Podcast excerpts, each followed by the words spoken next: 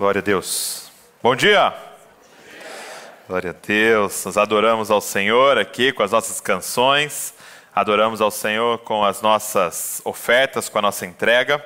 E nós vamos agora é, meditar na palavra juntos aqui em família. E eu quero compartilhar com você uma palavra, e essa palavra, é, eu quero dizer o porquê que eu vou ministrar ela. Essa semana nós tivemos a reunião é, com os líderes dos adolescentes. Né? Então, sábado, nós temos aqui o squad. Nós tivemos uma reunião com os líderes dos adolescentes, dos pré-adolescentes. É, e, e, é muito bom poder ver o que Deus está fazendo, fazendo entre eles, mas também é muito assustador aquilo que o mundo está investindo nos nossos filhos, nos nossos pré-adolescentes, nas nossas crianças, nos nossos adolescentes. É, e uma das questões que chocou muito meu coração ouvindo os líderes compartilhando, né, eles discipulam os adolescentes, eles conversam com os adolescentes, e uma das questões que chocou muito ali foi que eles relataram que os adolescentes verbalizam com frequência, em sua maioria, que não desejam casar e ter filhos.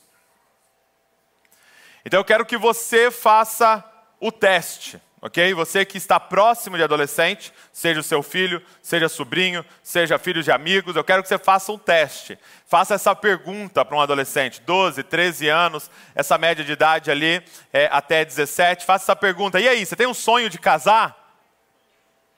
E aí, você tem um sonho de ter filhos, tanto para o menino quanto para a menina? E você vai se chocar com a resposta.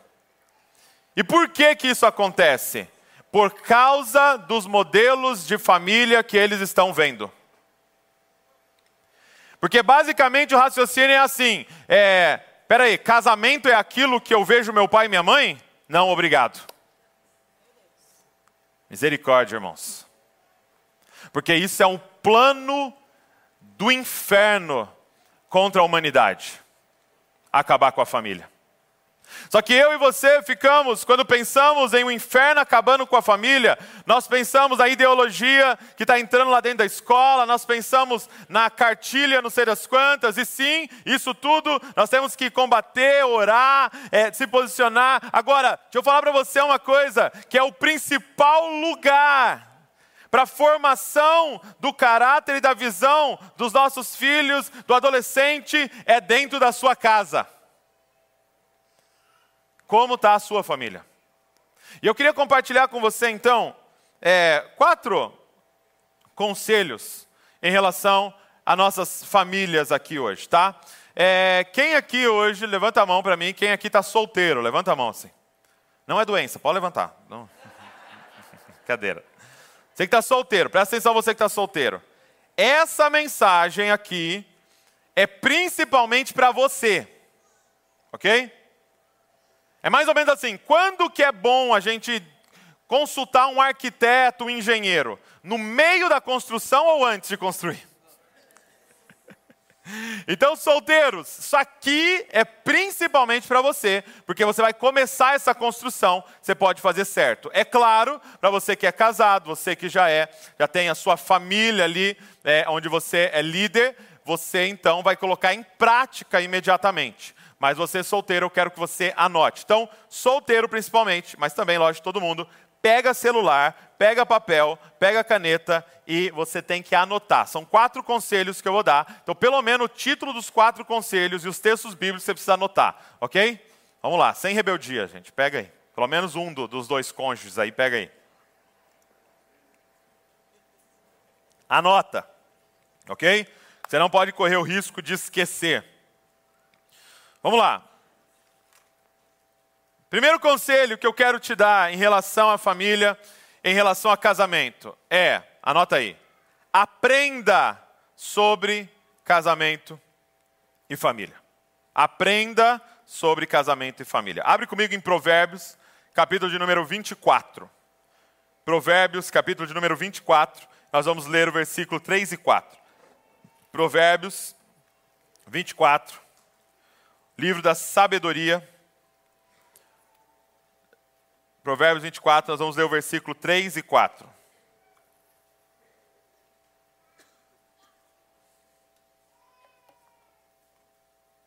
Olha só o que diz, Provérbios 24, versículo 3 e 4.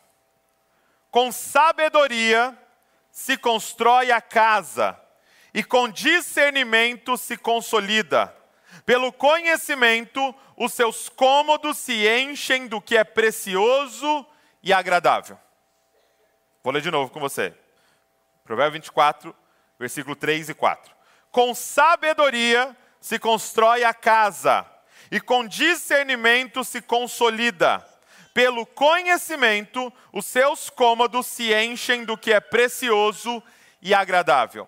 Veja o que o sábio, o livro da sabedoria, está dizendo sobre família. Quando fala da construção de uma casa, não está falando da construção física de uma casa, está falando sobre a construção da nossa família, está falando sobre casamento e sobre família. Ele está dizendo o seguinte: que o que é necessário, a matéria-prima para que você construa seu casamento, construa sua família, não é amor. Você viu amor aqui? Não. Não é sexo. Não é paixão. Não é química. O que ele está dizendo que é necessário para construir um casamento e uma família é conhecimento, sabedoria, entendimento. Quando nós vamos conversar com casais que estão passando um período de tribulação, de dificuldade e até mesmo flertando com o divórcio, presta atenção nisso, não é falta de amor em sua maioria, é ignorância sobre o assunto. É não ter entendimento, conhecimento, sabedoria sobre casamento e sobre família. A pergunta é muito simples, gente. Qual foi o último livro que você leu sobre casamento? Qual foi o último livro que você leu sobre família? Qual foi o último investimento que você fez para você crescer em entendimento em relação a esse assunto? Família. Em relação à educação dos seus filhos. Qual foi o último curso que talvez você comprou e pagou sobre isso? O que nos falta é conhecimento, é a ignorância que está destruindo as nossas famílias. É por não saber ser marido, é por não saber ser esposa, é por não saber ser pai e ser mãe. Gente, por que, que muitas pessoas, presta atenção nisso, muitas pessoas ficam mais tempo com um carro que ele comprou do que com uma esposa? Por que, que tem a relação do cara com o carro, às vezes é maior, mais duradoura do que com a esposa que ele casou? Por que, que a maioria das vezes a carreira de uma pessoa é mais duradoura do que a família dele? O médico está há 20 anos sendo médico, mas às vezes já está na sua terceira esposa. A mulher está há 30 anos da sua profissão sendo uma advogada, mas já está no seu segundo marido. Por que, que às vezes a profissão da pessoa, a carreira dela, dura mais tempo que a família dela? E a resposta é muito simples, gente. Se hoje você chega para o Estado, ok? Você chega para o Estado e fala assim: olha, é, eu quero dirigir. Eu estou querendo comprar um carro e sair por aí dirigindo. O que, que o Estado vai fazer falar para você? Ele vai falar: poxa, que legal, muito bom. Então é o seguinte: você precisa fazer esse curso. Você precisa ler esse livro, você precisa decorar essas placas, você precisa ter esse conhecimento. Aí eu vou te dar uma prova. Se você passar, aí você vai para aula prática. Você vai ter que praticar não sei quantas horas com um instrutor formado. E aí depois de todas essas horas você tem outra prova. E aí se você passar nessa prova, tá aqui. Você ganha o direito de dirigir um carro. Agora imagina que você chega para o Estado e fala assim: Poxa, eu estou pensando aí, quero ser médico, quero fazer cirurgia nas pessoas. O Estado vai falar: Pô, que legal, muito bom. Então você vai fazer o seguinte: você vai estudar algum tempo para você fazer uma prova para ver se você entra para estudar sobre isso. Ok? Se você passar nessa prova, você vai entrar então para começar a estudar sobre isso. Você vai estudar seis anos sobre isso. Tempo integral. E com provas quase que semanais. E se você passar nesses seis anos, aí você vai fazer uma residência.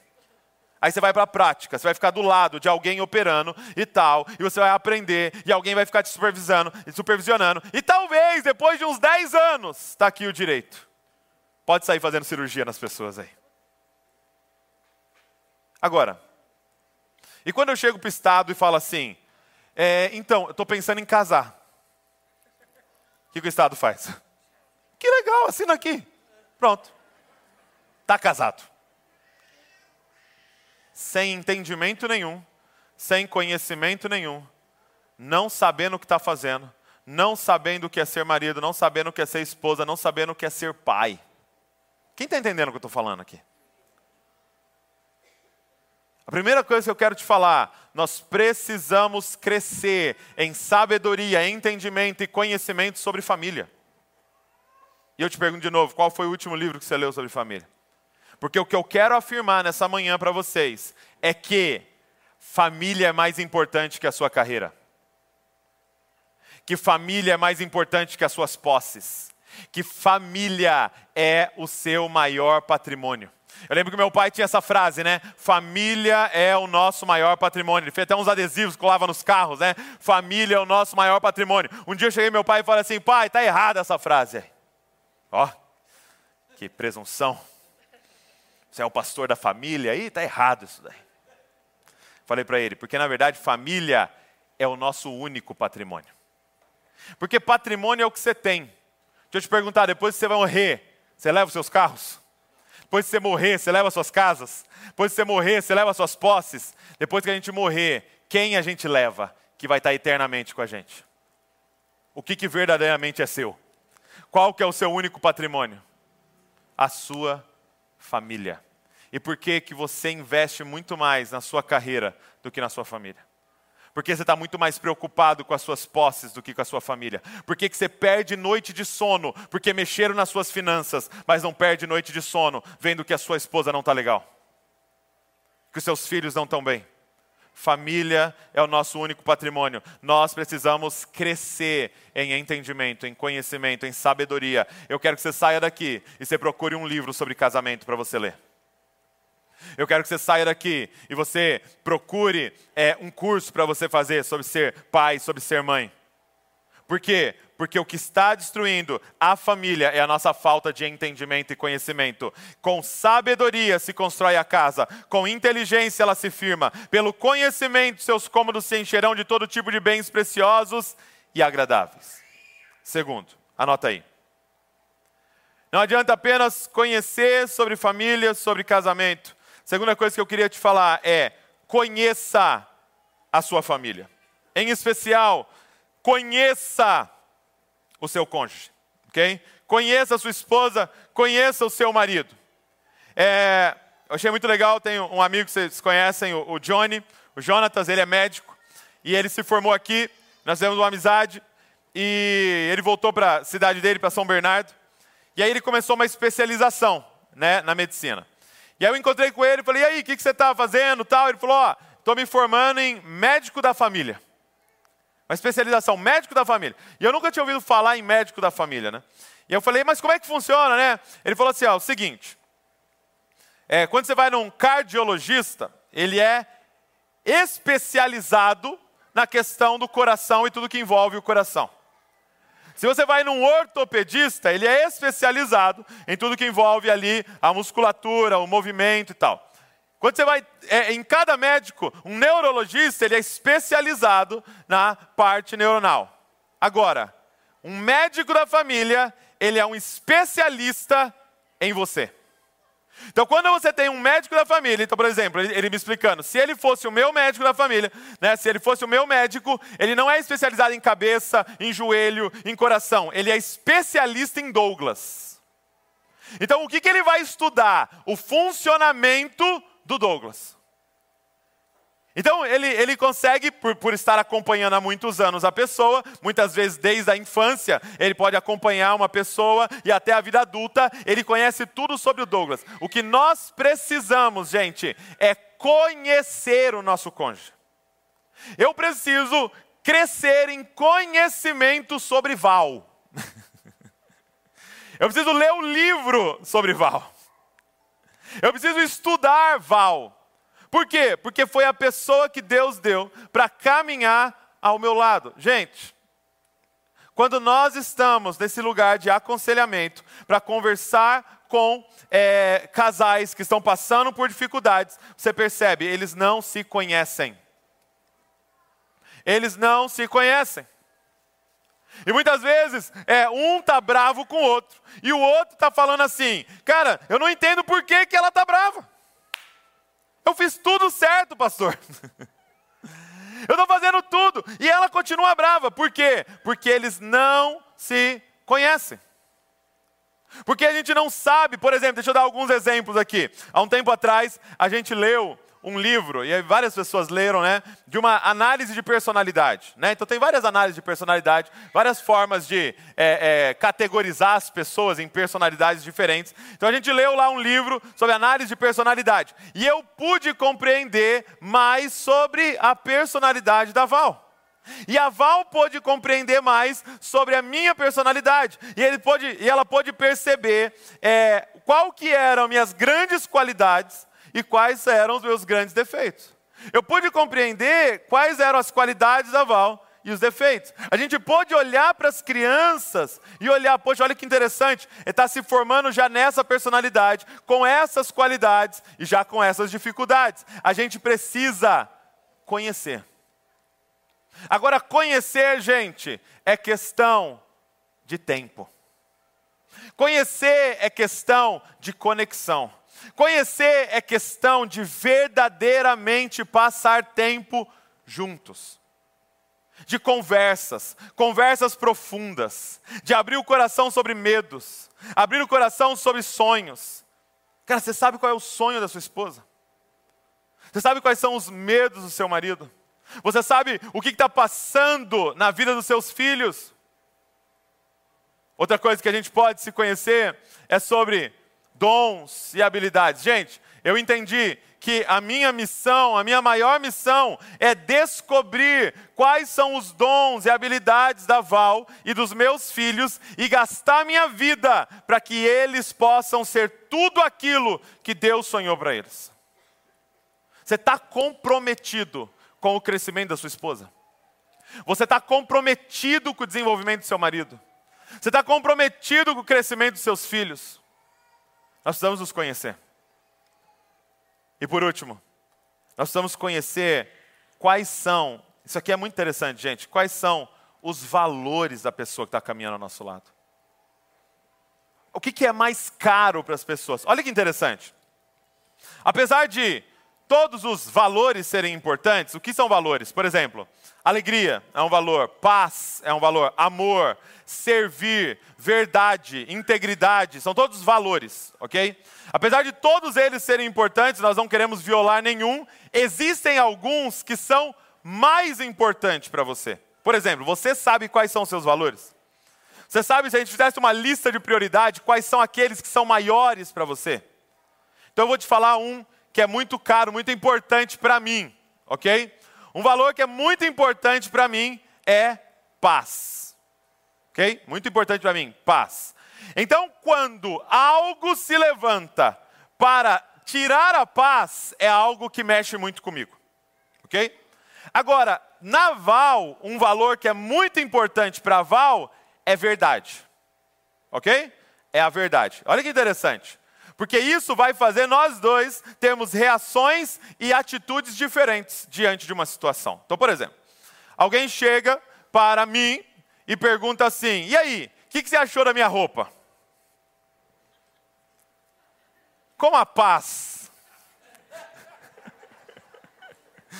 A paz está lá em cima? E olha que interessante, presta atenção. Como a paz é uma coisa boa, importante para mim, eu vou olhar e eu não vou mentir.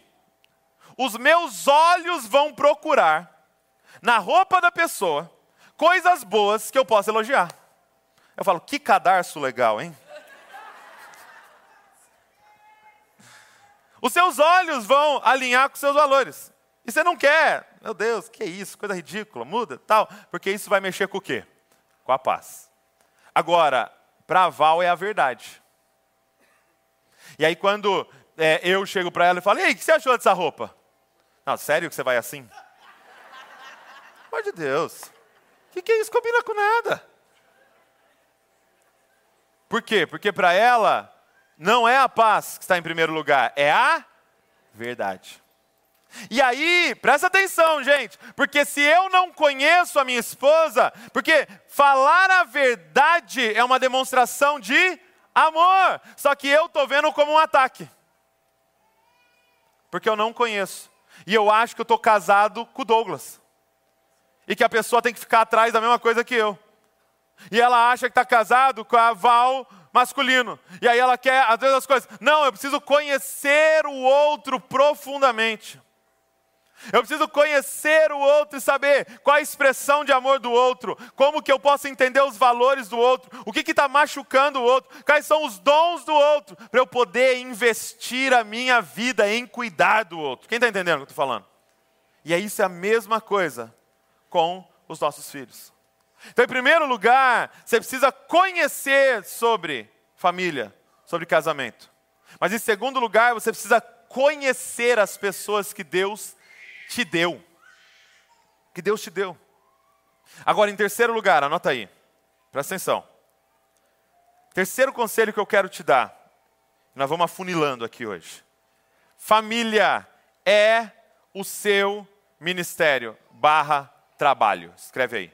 Família é o seu ministério barra trabalho.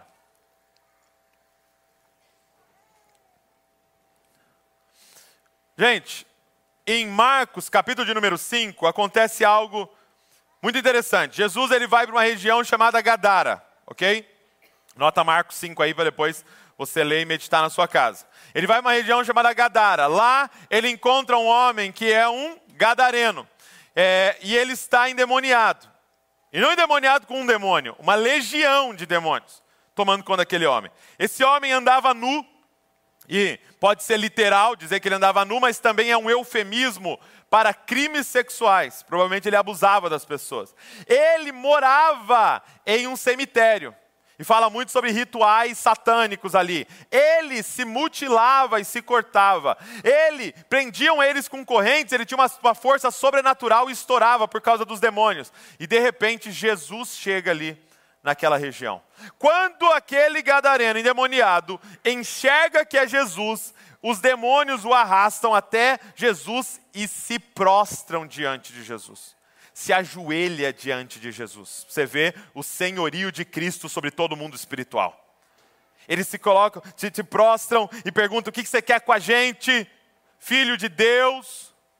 E aí Jesus é, vai expulsar aquela legião de demônios, e eles falam: não nos mande para fora dessa região, deixa a gente entrar naqueles porcos, porque havia ali é, é, muitos porcos, eles cuidavam de porcos ali, e aí os demônios entram nos porcos, os porcos se suicidam, se precipitam, né? É, e eles morrem todos os porcos ali, e aí aquele homem está liberto, e a Bíblia diz que ele está vestido, em sã consciência, conversando com os discípulos e com Jesus. E a cidade vem e vê aquele milagre que aconteceu. Todo mundo conhecia aquele homem endemoniado, e eles veem aquele milagre, aquele homem completamente liberto, são, conversando normalmente. A cidade tem agora um dilema. Esse Jesus que liberta, e eles estão vendo o homem liberto, mas esse Jesus que deixou os demônios entrar nos porcos e matou todos os porcos. E eles escolhem os porcos ao invés de, de escolher a cura daquele homem. Era uma cidade que amava mais porcos do que gente. E eles expulsam Jesus de lá. Eles querem que Jesus vá embora. E aí Jesus então entra no barco para ir embora. Agora, eu quero chegar aqui com você. Esse homem foi liberto. Você imagina, gente? Um homem atormentado há anos. A Bíblia diz que ele não dormia atormentado pelos demônios. Esse homem atormentado há anos encontra Jesus Cristo e é liberto em minutos. Qual é a reação natural? Ele fala, ele, ele vai para entrar no barco, ele fala: Jesus, eu quero ir com você, porque eu quero viver o ministério, eu quero espalhar nos quatro cantos do planeta o que o Senhor fez por mim, eu quero plantar igreja, eu quero começar célula, eu quero abrir um canal do YouTube, ex-gadareno demoniado, cartaz, né? O ex Senhor, eu quero, eu quero espalhar para todo mundo. E aí, pasmem, Jesus fala: não. Não, você não vai comigo. E ele diz assim: volta para sua casa e para os seus e fala para eles o que eu fiz na sua vida. Jesus estava dizendo para eles: sabe qual é o seu ministério? O seu primeiro ministério é a sua família. Olha a esposa, a esposa que você abandonou. Olha os filhos, a forma que você deixou. Olha os seus pais como estão. Olha todo o seu bairro. Olha a sua cidade como está. Volta para sua casa, para os seus, e vai cuidar da sua família. E isso é missão suficiente para a gente gastar a nossa vida. Quem está entendendo o que eu estou falando? Sabe, o que eu quero dizer para você é que isso daqui que eu estou fazendo está em segundo lugar na minha vida, está em segundo lugar na minha missão, está em segundo lugar no meu trabalho. Qual é o meu ministério principal, gente? Numa ordem de prioridades, qual é a primeira coisa que eu vou ter que prestar contas diante do Senhor, gente? A minha família. A minha família. Porque da igreja ele é o marido, mas da Val sou eu. Porque da igreja ele é o pai, mas daqueles dois, quem ele deu a responsabilidade? A mim. Então, a minha oração é que o Espírito Santo hoje nos convença de que família é a nossa prioridade. Por que, que os nossos adolescentes não estão querendo casar, não estão querendo ter filhos? Porque eles estão lendo dentro dos lares de que família não é a prioridade, família é um mal necessário. De alguma forma eles estão lendo essa informação, gente. Sabe o que eles estão lendo? Gente, eles não querem ter filhos. Essa geração cada vez menos quer ter filhos. Sabe o que eles estão lendo? Filho é um estorvo. E nós estamos falando isso para eles. Filho é um problema, filho é uma dificuldade. E nós estamos comunicando isso para eles, gente.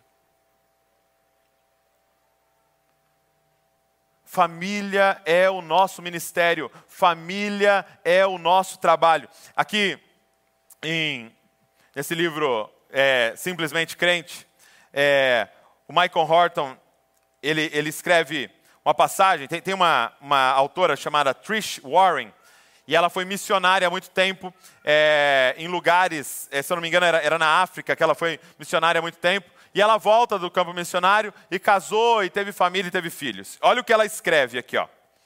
É, ela escreve assim: Agora Estou na casa dos 30 anos, tenho dois filhos e vivo uma vida um tanto comum. Aos poucos reconheço que para mim é muito mais assustador e difícil estar em casa o dia todo com um bebê e um garotinho de dois anos do que viver num vilarejo africano destruído pela guerra. O que preciso é de coragem para o comum, para o corriqueiro, para a mesmice de todo dia da vida. Cuidar do sem-teto é muito mais empolgante para mim do que escutar atentamente as pessoas da minha casa. Dar roupas e buscar comunidades cristãs da periferia requer menos de mim do que ser bondosa com meu marido numa manhã comum de quarta-feira ou telefonar de volta para minha mãe quando não sinto a mínima vontade de fazer isso. É você entender que a nossa vida comum é o nosso ministério. Olha o que Pedro escreve em sua carta, primeira carta de Pedro 3,7. Maridos, vocês igualmente vivam a vida comum do lar com discernimento, dando honra à esposa, por ser a parte mais frágil e por ser coerdeira da mesma graça da vida. Agindo assim, as orações de vocês não serão interrompidas. Ah, meus amados. Olha o que ele está dizendo, marido. Agora os homens da nossa casa. Viva a vida comum do lar com discernimento. Ele está dizendo, marido, você chega em casa e agora você vai colocar as suas faculdades, as suas habilidades, os seus dons a serviço da sua casa, porque este é o seu trabalho principal. Como é que a gente tem encarado muitas vezes? A gente vai trabalhar lá na empresa e como se aquilo fosse o nosso trabalho principal e a gente chega em casa para descansar. Não lá na empresa, lá no seu trabalho, você foi lá para buscar o recurso, para buscar o recurso para servir o seu ministério principal. Qual é? A sua família e a sua casa. E você entra em casa, talvez depois das cinco, às seis horas, você entra em casa com essa consciência: começou o meu trabalho, começou o meu ministério. E marido, viva a vida comum do lar com discernimento. Ou seja, verdadeiramente estando ali. Sabe qual é a fala de algumas adolescentes meninas? Para os nossos líderes? A fala é a seguinte: e gente, é filha de vocês, ok? São as nossas filhas, que a minha também está lá. A fala é a seguinte: eu não vou casar, eu não quero homem, um traste igual meu pai. Estou falando sério. Por quê? Porque chega em casa, se joga naquele sofá, acha que todo mundo tem que servir ele, acha que todo mundo tem que ficar ao redor dele, aí despeja toda a sua frustração nos filhos e na esposa muitas vezes. Achando que tem direitos porque trabalhou e trouxe recursos para casa, sendo que o seu trabalho principal é a casa, é a sua família. O impacto que nós vamos causar na, na história da humanidade é a nossa família é deixando filhos apaixonados por Jesus e que querem ter famílias abençoadas como as nossas. Esse é o maior impacto que nós vamos deixar. Não é as coisas que nós estamos fazendo lá fora somente, mas é a nossa casa. Gente, nós, com as nossas famílias, presta atenção nisso. Com as famílias desajustadas, nós estamos esterilizando a próxima geração. Nós estamos esterilizando a próxima geração cada vez mais as pessoas não querem ter filhos. Se tem uma prova de que família se tornou secundário para nós, é o quanto as pessoas não querem ter filhos ou quantos casais querem ter poucos filhos. Por que, gente? Eu quero só um filho. Por que? No máximo dois ali. Por que eu quero tão pouco filho? Sabe por quê? Porque filho se tornou um impedimento para o que é o seu, o seu foco principal. Gente, se tem algo mais satânico do que isso, é essa frase: filho é gasto. Por que você não tem mais filhos? Ah, já viu como é caro, Douglas, ter filho? Meu Deus, está muito caro. Você não entendeu? Que filho é a riqueza que dinheiro não é nada, filho é a riqueza. Que quem tem um filho é rico, que quem tem dois filhos é milionário, que tem três filhos é bilionário, que tem quatro filhos, porque herança do Senhor são os filhos. Ah, cara, está entendendo o que eu estou falando, gente? Nós não estamos entendendo, nós estamos invertendo as prioridades aqui, porque a gente acha que filho vai atrapalhar sua conta bancária, sendo que a sua conta bancária são seus filhos sendo que a nossa riqueza, a nossa herança, são filhos e filhas de Deus que Ele depositou na nossa vida. Luciano Subirá, um dia ministrando, ele disse sobre isso, ele falou assim, é, a gente começou a entender que filho é gasto, sendo que nas gerações passadas, os nossos avós, nossos bisavós, nossos pais tiveram muito mais filhos que a gente, por quê? Porque entendia-se que filho era recurso. Quem eram as famílias mais ricas? Quem tinha mais filho. Por quê? Porque nós estava lá nas duas fazendas, né? E de repente acontecia às vezes as duas fazendas brigar. Se um tem três filhos, o outro tem doze, quem você acha que ganhava? Primeiro. O que tem três filhos, tem três filhos lá para arar a terra, o outro tem doze para arar a terra. Porque filho sempre foi recurso, e para nós agora é gasto. Por quê? Porque nós estamos ensinando eles que eles são sanguessugas que estão ali só para sugar até sair de casa. Não, eles são recursos, gente. Se tem, eu tenho dois filhos lá, agora nós estamos em quatro para lavar louça. Sim ou não? Agora nós estamos em quatro para arrumar as camas. Agora nós estamos em quatro para ir buscar uma água, para limpar o chão. Por quê? Porque eles são recursos. Recursos do Senhor. Pessoas presentes que Deus nos deu. Nós precisamos rever a nossa prioridade nós precisamos rever as nossas prioridades. A nossa família é o nosso maior patrimônio, a nossa família é o nosso ministério, a nossa família é o nosso trabalho. Ei, você precisa chegar no final e poder entregar sua família ao Senhor. Não adianta se eu entregar uma igreja, um, um, movimento, se eu não entregar a minha família. É claro, você está cuidando da sua família, envolva a sua família na missão e, e faça igreja, faça tudo que vai fazer, mas sem perder a sua família. Quantas vezes eu ouvi pastores dizendo assim: ei, se comporta. Vocês se comportem, filhos, por quê? Porque vocês representam o ministério do papai. Não. Eles são o ministério do papai. Não é seja um bom filho para o pessoal da igreja gostar. Não, não, não, não. Eles são a igreja que o Senhor me deu para cuidar. E deixa eu te falar uma coisa. Eu compartilhei com vocês na outra, na outra mensagem que eu estou lendo um livro chamado é, O Caminho, a Estrada Menos Percorrida. E ele e é um psicólogo e ele fala algo que mexeu muito comigo. Ele disse assim: que o grande problema hoje da humanidade, quando você vai atender as pessoas, é que as pessoas não compreendem quão valiosas elas são. Então, por exemplo, se você pega é, uma menina que está aí se relacionando com um monte de, de, caras e saindo com um monte de gente e talvez usando roupas que mostram mais do corpo do que deveria, por que, que ela está fazendo isso? Porque ela não compreende o valor dela e ela está tentando nisso buscar o valor dela.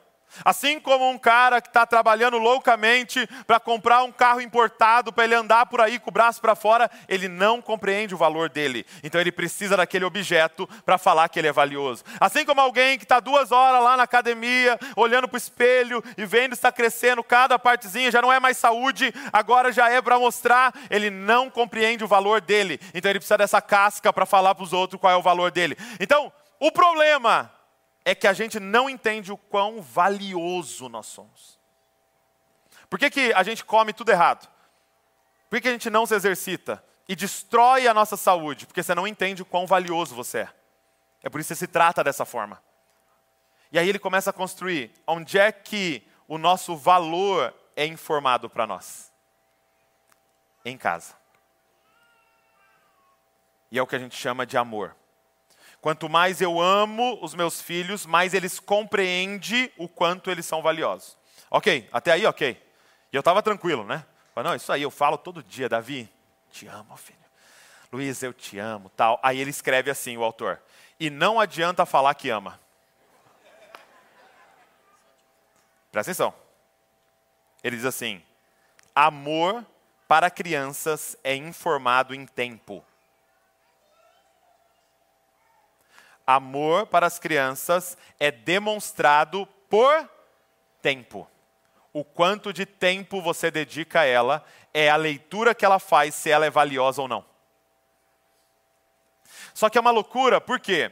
Porque quando você não dá tempo para os seus filhos, é, você está informando para eles que eles não têm valor, ok? Que o que, que tem valor? Aquilo que você está dando tempo, tá? Então pensa comigo, eu consigo sentar e ficar ali duas horas completamente focado no meu time de futebol. É focado. Ninguém atrapalha. Nem pisco. Aqui, ó. Máximo uma pipoquinha aqui, ó. Focado. E eu não consigo ouvir dez minutos meu filho falando. E eu não consigo sentar e brincar dez minutos. O que, que ele está lendo? O que, que tem valor? O que, que é importante? O que, que é valioso? Só que, presta atenção, gente. Essa criança não vai deprimir.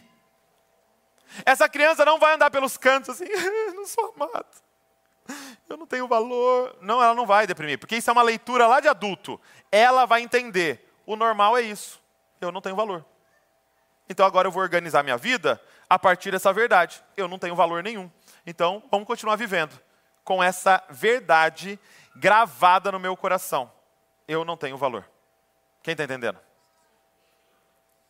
É por isso que eu estou falando: se a gente não sair daqui e compreender que o nosso trabalho e o nosso ministério é a nossa família. Nós vamos conduzir os nossos filhos por um caminho em que eles vão precisar de libertação lá na frente libertação do que você fez com eles.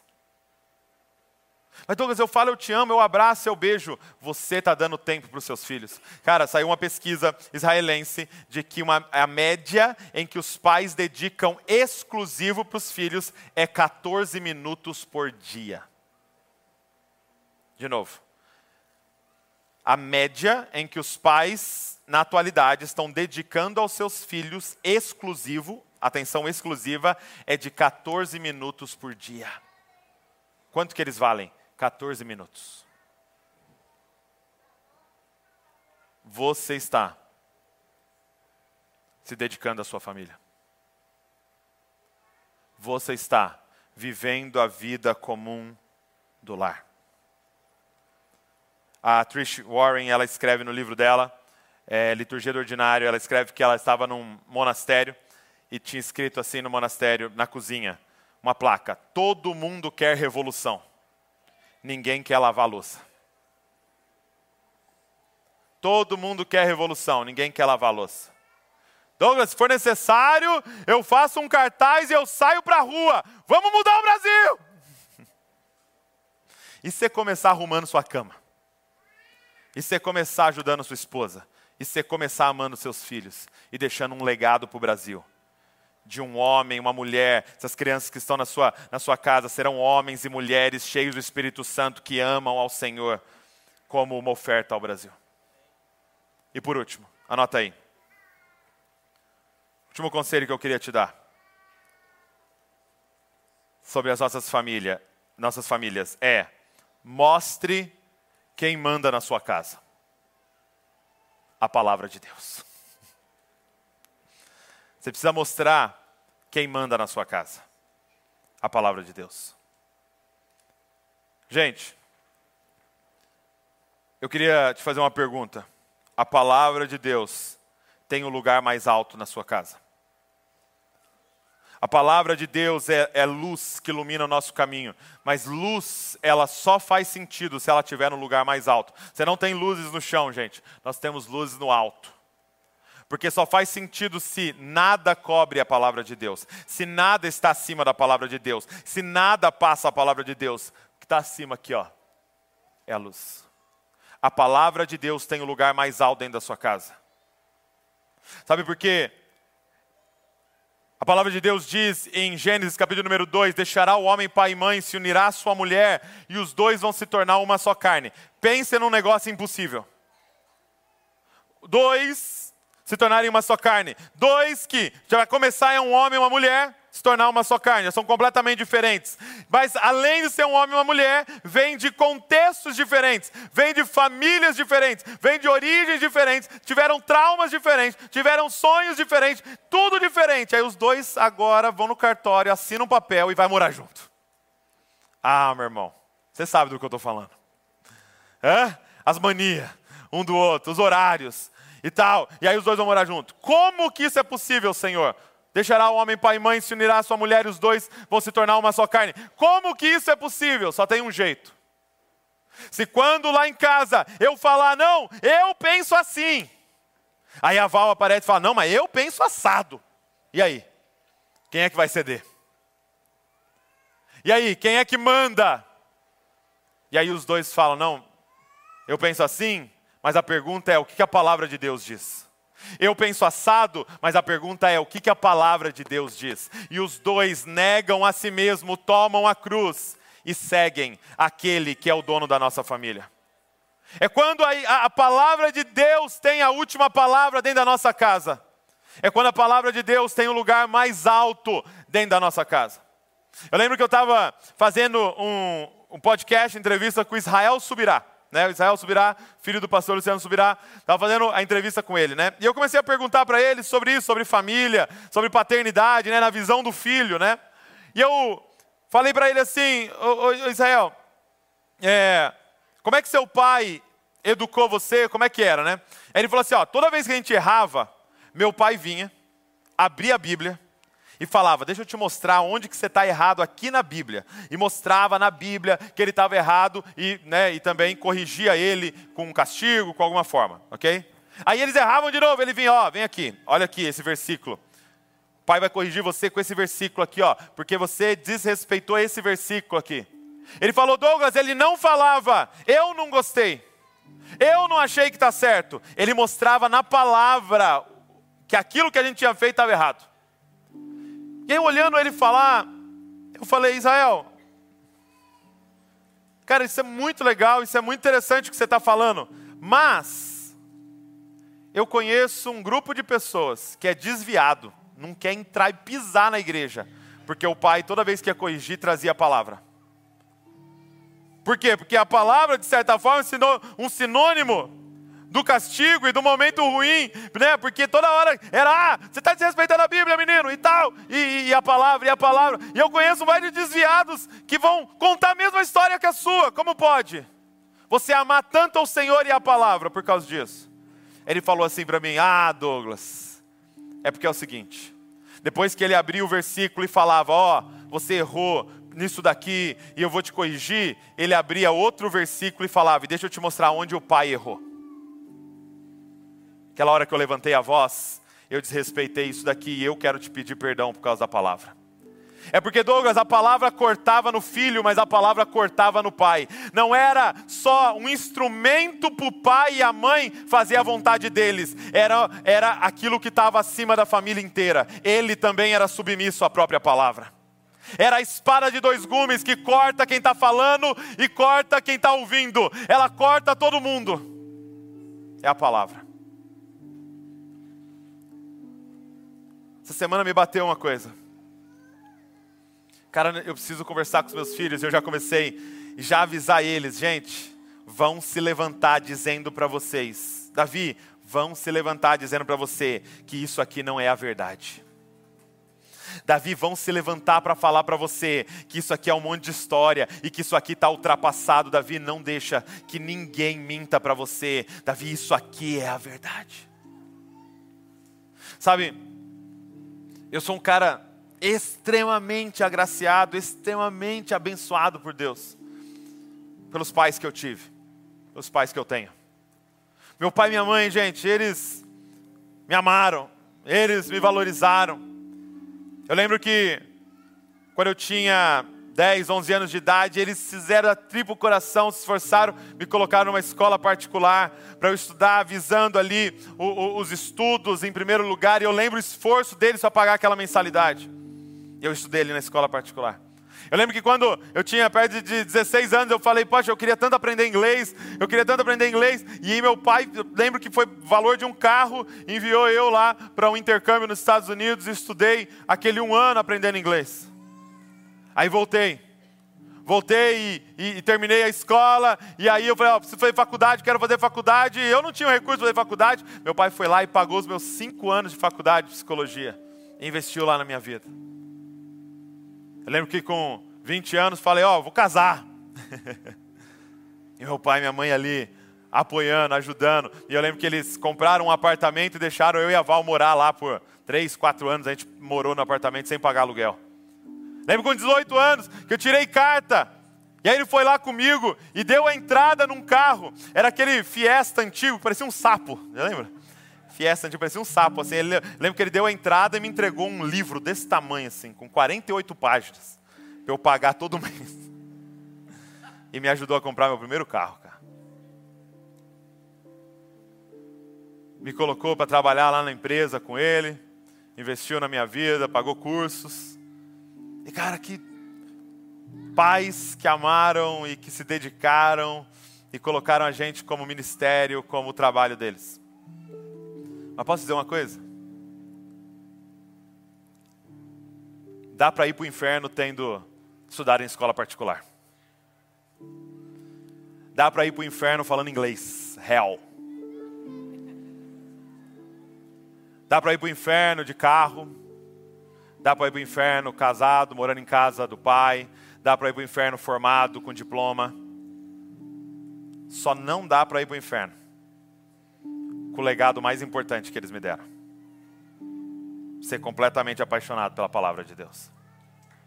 Se tem uma coisa que eu, se eles não tivessem me dado nada, eles teriam me dado o maior tesouro de todos, é eles me ensinaram a amar isso aqui. Eles me ensinaram que isso aqui é a verdade e que eu preciso meditar nisso aqui todos os dias. Se tem o maior legado que eles deixaram para mim, era eu entrar no escritório do meu pai e ele tá lá todas as manhãs com o mesmo livro na mão. Sabe qual era a coisa mais impressionante para mim, as, as, coisas mais marcantes para mim? Era eu ver a, a, a, Bíblia do meu pai toda rabiscada. E, gente, eu, minha vida hoje é rabiscar a Bíblia. Meu trabalho hoje é rabiscar a Bíblia. Até comprei uma câmera para pôr em cima, para mostrar para os outros eu rabiscando a Bíblia. Onde você acha que eu vi isso? Era eu olhar a Bíblia dele toda rabiscada, toda surrada. Aquilo era impressionante para mim. Gente, meu pai chegava de segunda-feira, depois de ter viajado pregando, ele chegava de segunda-feira e eu não lembro, eu não lembro, diante de Deus, de ele falando para mim: me dá suas notas, cadê sua lição de casa? Eu não lembro, eu só lembro dele falando: o que, que você leu nesse final de semana da Bíblia? Que, que você decorou? Qual versículo você decorou? O que, que você está lendo? Eu lembro dele disso, dele me cobrando, porque ele sabia que não adianta tirar 10 e ter prestígio diante dos homens, se isso aqui não vai se tornar aquilo que é mais importante dentro da sua casa, a verdade. Mostra quem manda na sua casa. Nós precisamos deixar claro quem manda na nossa casa. Que os nossos filhos sejam completamente apaixonados pela palavra de Deus. Que os nossos filhos sejam completamente submissos à palavra de Deus e que eles saibam que aqui estão os caminhos de vida eterna. Talvez eles vão errar de um lado para o outro, mas o tempo inteiro eles vão voltar para cá. Quando eu e você não estivermos mais lá, o livro vai estar tá lá ainda. E o Espírito Santo vai guiá-los para esse lugar. Deixe o maior legado de todos para a sua família. Uma família completamente submissa à palavra de Deus. Fica de pé no seu lugar.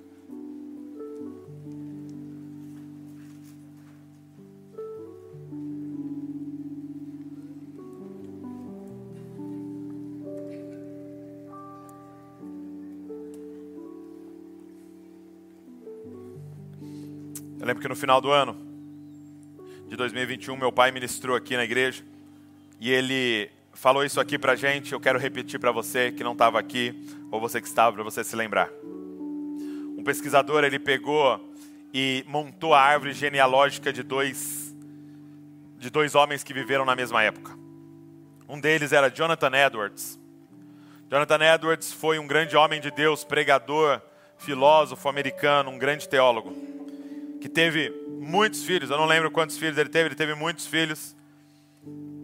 Marido de uma só mulher, fiel à sua família, fiel ao Senhor, apaixonado pela palavra de Deus. E havia um homem chamado é, Max Jukes. Ele era um homem da mesma época de Jonathan Edwards, um ateu, que constantemente se levantava contra Jonathan Edwards, falando contra os ensinamentos dele. E ele também foi casado com uma mulher incrédula. E aí eles fizeram a árvore genealógica dos dois. Olha que interessante. Eles conseguiram mapear 1.394 descendentes de Jonathan Edwards. Entre eles, três se tornaram presidentes de universidades três foram senadores dos Estados Unidos. Tem 30 juízes, 100 advogados, 60 médicos, 65 professores universitários, 75 oficiais do Exército e Marinha, 100 pregadores e missionários, 60 escritores de destaque, um vice-presidente dos Estados Unidos. 80 altos funcionários públicos, 250 formados em universidades, e entre eles, governantes de estados e diplomatas enviados a outros países. Isso é os descendentes de Jonathan Edwards. E aí você tem os descendentes de Max. 310 morreram como indigentes. 150 foram criminosos. 178 assassinos. 100 eram alcoólatras. Mais da metade das mulheres se tornaram prostitutas. o maior impacto que eu e você podemos deixar numa geração é você ser fiel à sua esposa até o último dia da sua vida e conduzir os seus filhos no caminho do Senhor. Não importa quantos sermões você pregou em cima de uma plataforma, não importa quantos livros você escreveu, não importa se você criou um movimento online, não importa o que. Se você for fiel à sua esposa até o último dia da sua vida, se você for a esposa segundo o coração de Deus, se você cuidar bem dos seus filhos e conduzi-los no caminho do Senhor, você deixou um legado para a humanidade. Feche seus olhos comigo.